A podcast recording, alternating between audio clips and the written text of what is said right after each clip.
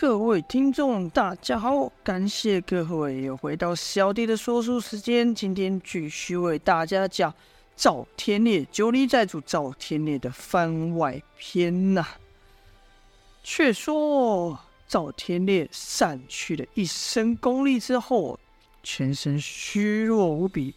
这段时间就是由梁月英来照顾着他。梁月英自小呢，在应该说在冰火岛上。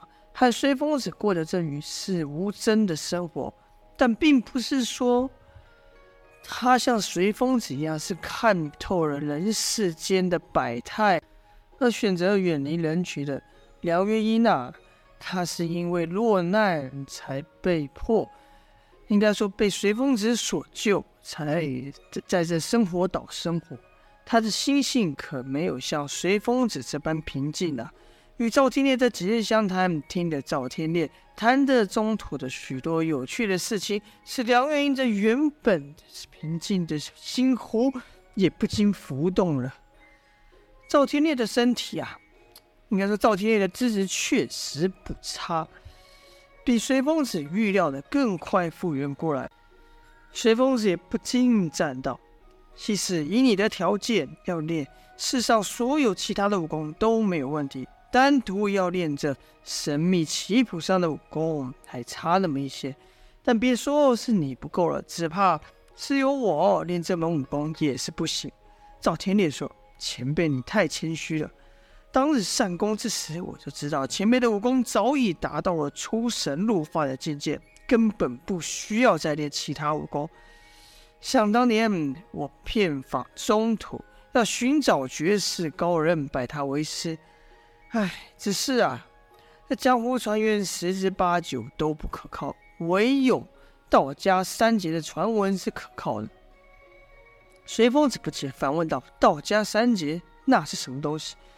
赵天烈想，随风子常年隐居隐居于此，与江湖传言自是不知。想当初他跟他讲杨无惧这江湖人人闻之丧胆的恶煞，随风子也不知道。所以呢，赵天烈就说。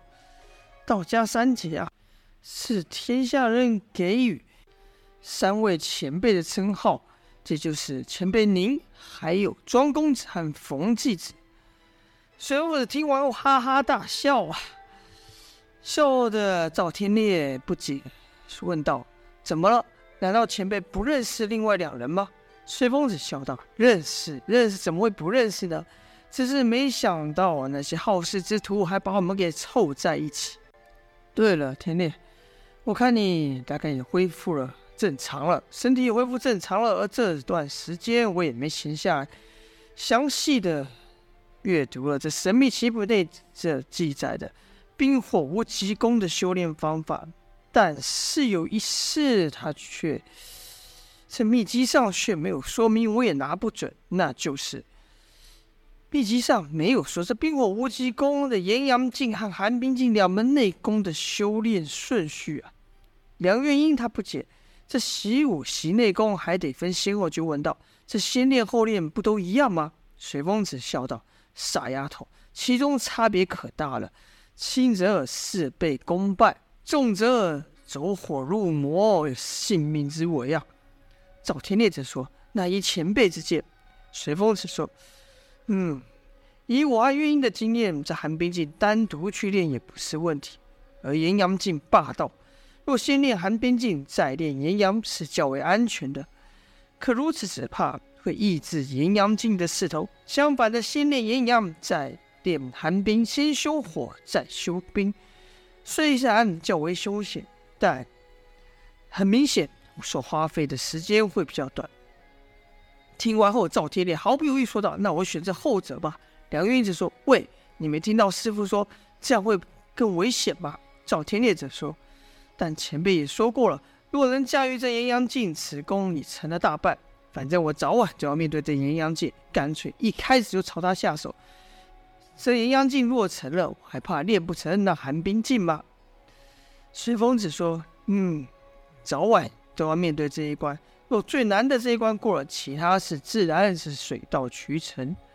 赵天烈看梁月英如此关心自己，便说道：“月英姑娘，相信我吧，赵天烈不是那么容易被打败的人。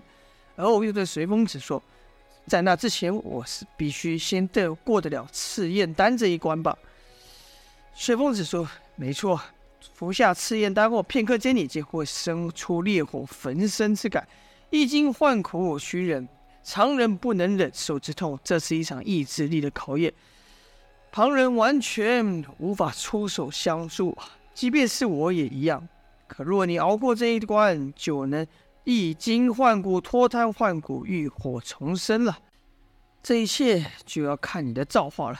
赵天烈说：“前辈放心吧，我这一条命硬得很，你们就等着看吧。”说着呢，赵天烈就想把赤焰丹给服下，可随风子却暂时制止，说道：“不如去洞里面的冰泉服下吧。”两个人不解问道：“难道？”在哪服的赤焰丹也有差别吗？随风子说：“这点倒没有，只是在那冰泉中，我们比较好看出天烈身体变化罢了。”如此呢，几人就来到了冰泉。赵天烈毫不犹豫地入了那冰泉，张口就把赤焰丹给服下去。这实验丹入喉，好似吞炭火一样，没多久，丹田处就生出了一颗火丸子。刚开始还只是觉得肚子热热的。可刹那间，这火丸就长成了火球，火球变成了火浪啊！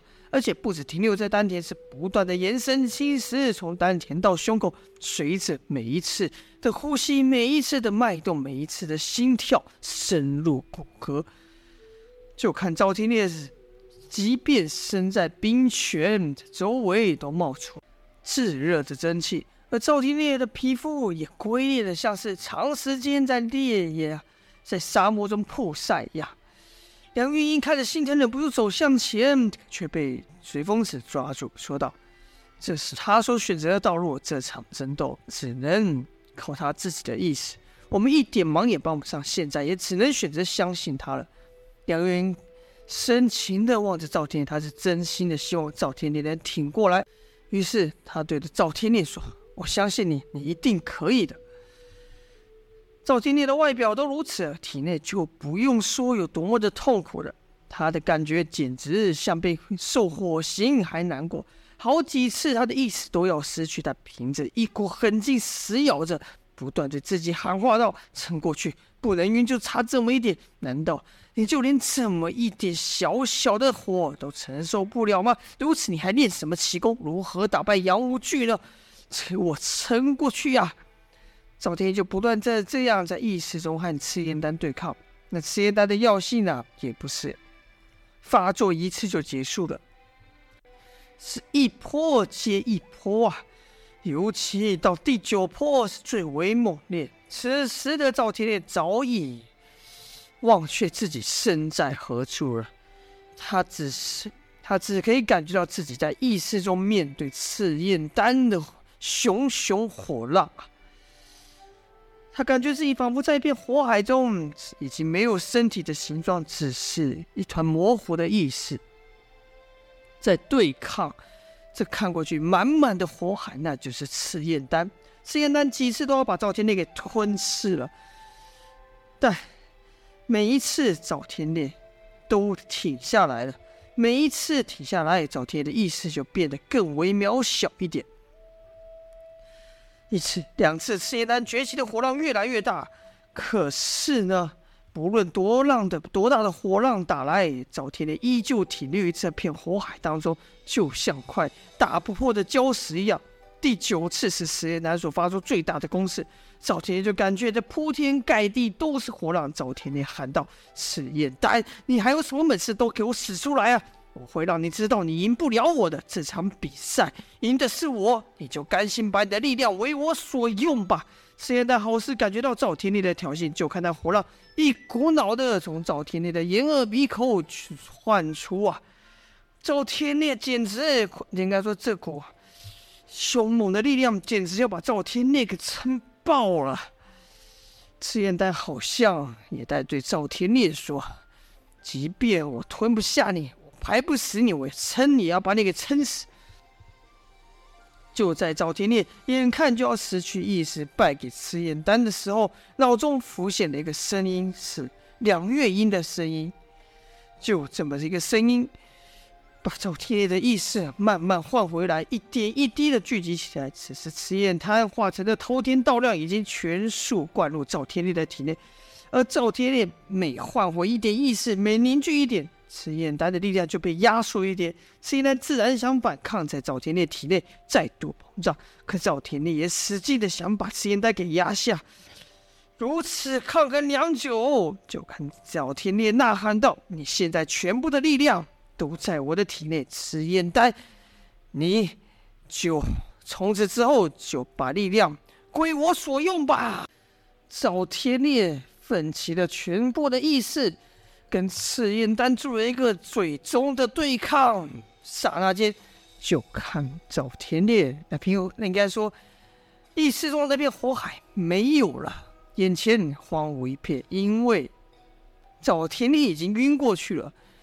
旁人就看赵天烈原本还在冰泉上载浮载沉，而或是咚的一下直接落入了冰间。随风子立刻上前把赵天烈给救上了岸。梁云关心的问道：“师傅，天天天没事吧？”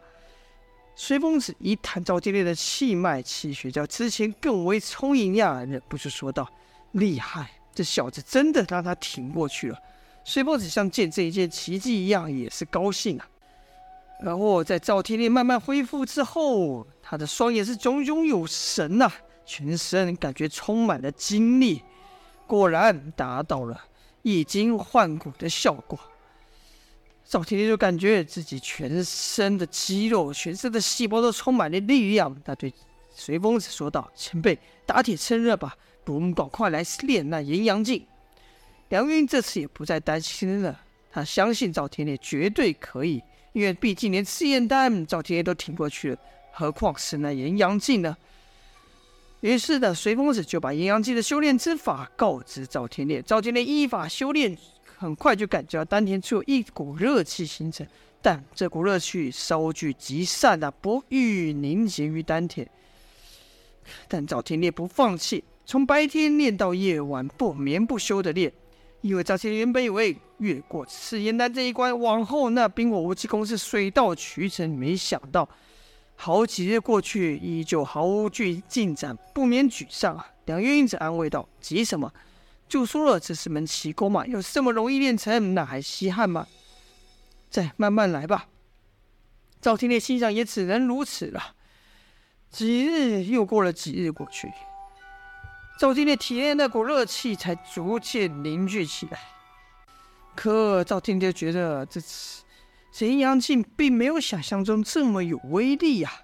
随风子就说道：“哼，你忘了这冰火无极功讲究的是一个抗字吗？现在你体内这炎阳劲还不成气候，可若当寒冰劲也练上的时候，这炎阳劲的威力就会浮现出来了。到时候你可就知道它的厉害了。”赵天烈早已迫不及待啊，便说道：“那请前辈赶快传我寒冰劲的修炼之法吧。”好了，这边就说到这章了，本章就说到这边了。赵天烈克服了赤焰丹，接下来就要是看他能不能跨过这冰火无极功的修炼关卡了。期待下回分晓了，感谢各位的收听，今天先说到这边，下播。